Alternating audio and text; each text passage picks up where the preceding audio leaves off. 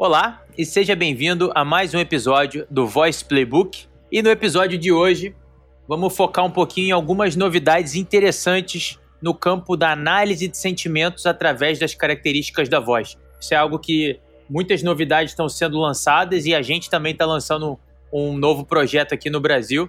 Então, vamos falar um pouquinho sobre esse tópico e algumas estatísticas também que saíram em três pesquisas diferentes ao longo das mais ou menos dos últimos 20 dias. Vamos lá. Seja bem-vindo ao programa que vai mudar a forma como você vê as oportunidades dentro do marketing nos próximos anos. Esse é o podcast de tecnologia e voice tech aqui da Adventures Inc., o Voice Playbook. Vamos agora ao primeiro tópico, com nosso CTO Conrado Caon. Então, especificamente sobre a questão de análise de sentimentos através da voz, é, acaba que é possível, né? A gente, na tratativa humana, na relação de conversas que a gente tem no dia a dia, é possível perceber um pouquinho de como que tá a emoção, como que tá o sentimento da pessoa com quem você está falando através do tom de voz e da entonação e da força das palavras e do volume. Todas essas características, tem cinco macro características da voz que permitem que a gente consiga, né, no nosso treinamento humano aprendido desde que a gente começou a falar e, e aprimorado com os anos, isso acaba sendo possível até certo ponto. E, da mesma forma, aproveitando esses mesmos atributos, os sistemas computacionais e de inteligência artificial também permitem esse tipo de análise de sentimento e de uma forma cada vez mais fidedigna, né? E, inclusive, recentemente, tanto as aplicações de AI de voz da Amazon, né, no caso Alexa, e também do Google Assistant, vem expandindo a quantidade de estilos de fala, incluindo diferentes emoções, diferentes tipos de respostas mediante a entonação e refletindo cada vez mais a sensação humana ou a forma humana de termos interações. Evidentemente, monitorar as emoções a partir de uma máquina do lado do consumidor ainda é uma tecnologia nascente, é algo bastante novo. Continuamos o episódio com o próximo tópico. Algo que foi lançado recentemente pela Amazon através da pulseira de saúde, né, voltado para aplicações de saúde, chamada Halo, H-A-L-O, que é, na verdade, um wearable, né, um, uma tecnologia vestível no pulso.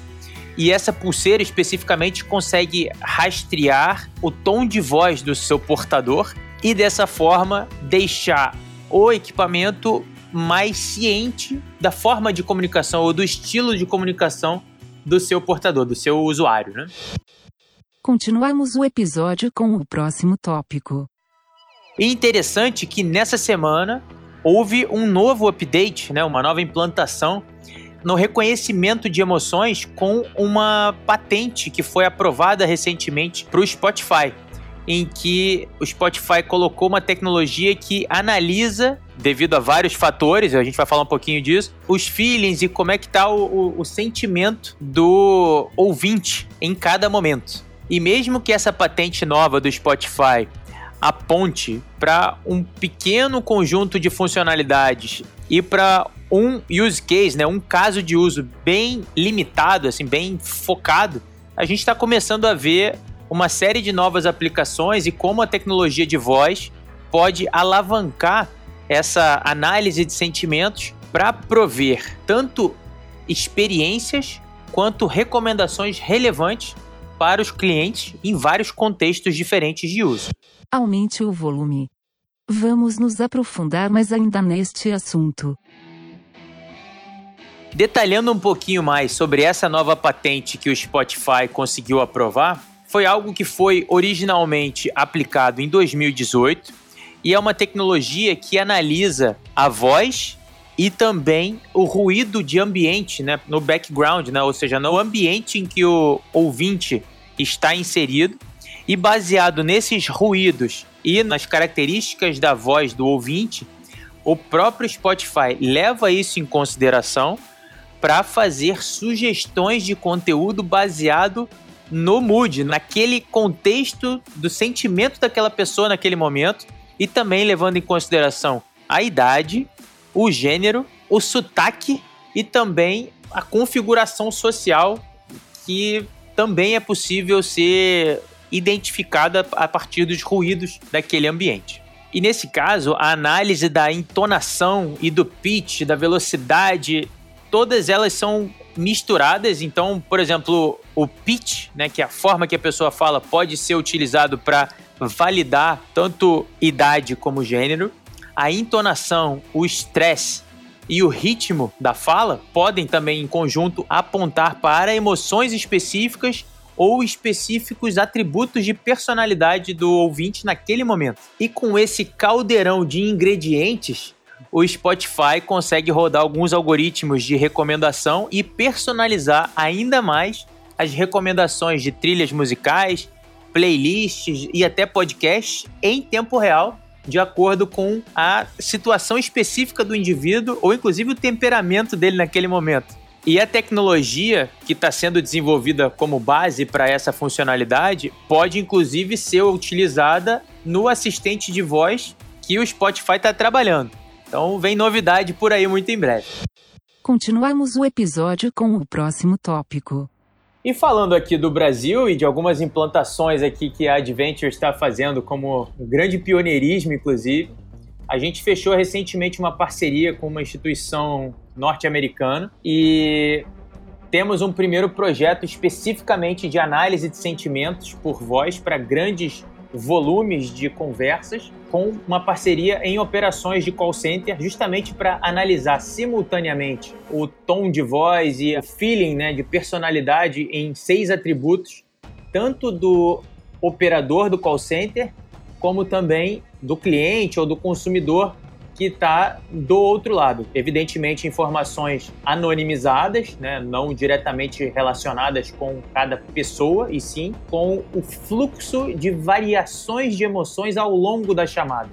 É que, por exemplo, um operador né, do call center que recebeu uma chamada de um cliente que estava muito insatisfeito no início de uma chamada, se a análise mostra que o mood, né, a sensação e a forma de entonação do cliente ao longo da chamada foi acalmando ou foi diminuindo a intensidade da insatisfação, isso é algo mapeável e louvável, inclusive gerando aí potenciais premiações e bonificações para o contorno da insatisfação que aquele operador conseguiu gerar. Então, esse tipo de análise é algo que não pode ser levado em consideração item por item, porém, padrões dessa variação de comportamento e variação de sentimento podem ser mapeadas e podem estimular cada vez uma melhor qualidade no atendimento por telefone, por áudio especificamente, ou seja, voice tech aplicada na análise de sentimentos no Brasil muito em breve. Agora, estatísticas bem interessantes dos últimos dias.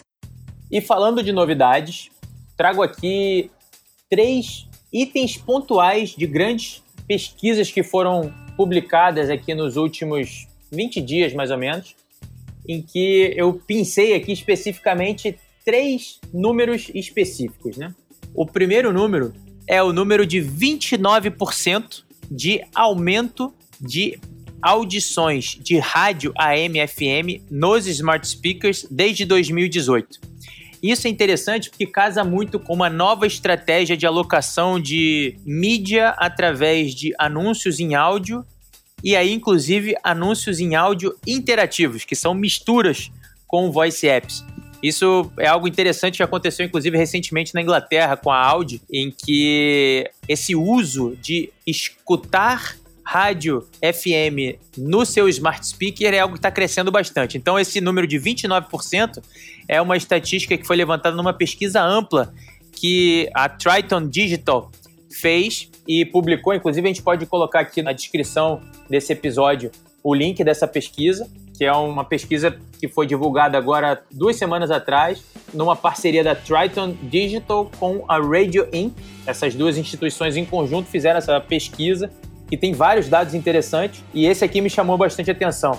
Quase 30% de aumento nas escutas, né, ou nas audições de rádios FM nos smart speakers. Isso é algo que está crescendo bastante e que aqui no Brasil, recentemente, aí nas últimas datas comemorativas, tanto a Alexa Echo Dot como o Google Nest Mini foram produtos muito vendidos, chegando a esgotar os estoques nas lojas. Então é algo que está vindo cada vez mais e ouvir música é um dos use cases mais notáveis dos smart speakers. Não são os únicos usos, porém são usos muito volumosos.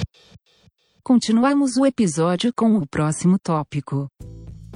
Outra estatística interessante que saiu na semana passada foi de uma pesquisa da Westwood One que focou especificamente sobre a análise de algumas iniciativas de audio ads em smart speakers, ou seja, anúncios de áudio através dos rádios digitais nos smart speakers, em que houve uma campanha grande na costa leste dos Estados Unidos dos concessionários da marca automotiva Ford. Então, o dado que foi divulgado aqui de uma pesquisa ampla, né, só estou pensando aqui uma informação específica para citar a importância, mas 42% dos ouvintes que realmente ouviram essa campanha ou esse áudio ad através do smart speaker falando dessa associação de revendedores Ford, 42% deles mencionaram que eles estavam extremamente ou muito familiarizados com especificamente essa ação e essa marca e essa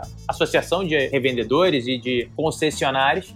Tanto esse dado quanto uma série de outros números referentes a essa campanha de audio ads, especificamente nos smart speakers, está divulgado nessa pesquisa da Westwood One.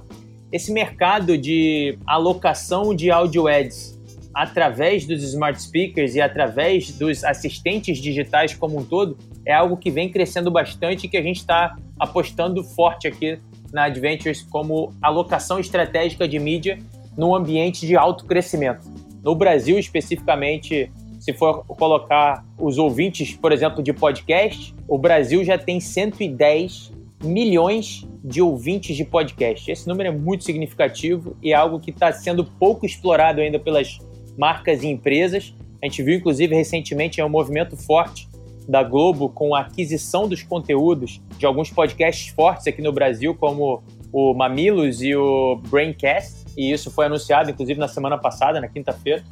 Então é algo que está movimentando o mercado e a atenção do cliente já está aqui. Porém, a alocação de mídia das marcas e empresas ainda não está acompanhando esse movimento e é algo que a gente está de forma proativa posicionando e chamando bastante atenção para que isso seja equalizado do ponto de vista de alocação de mídia. Continuamos o episódio com o próximo tópico.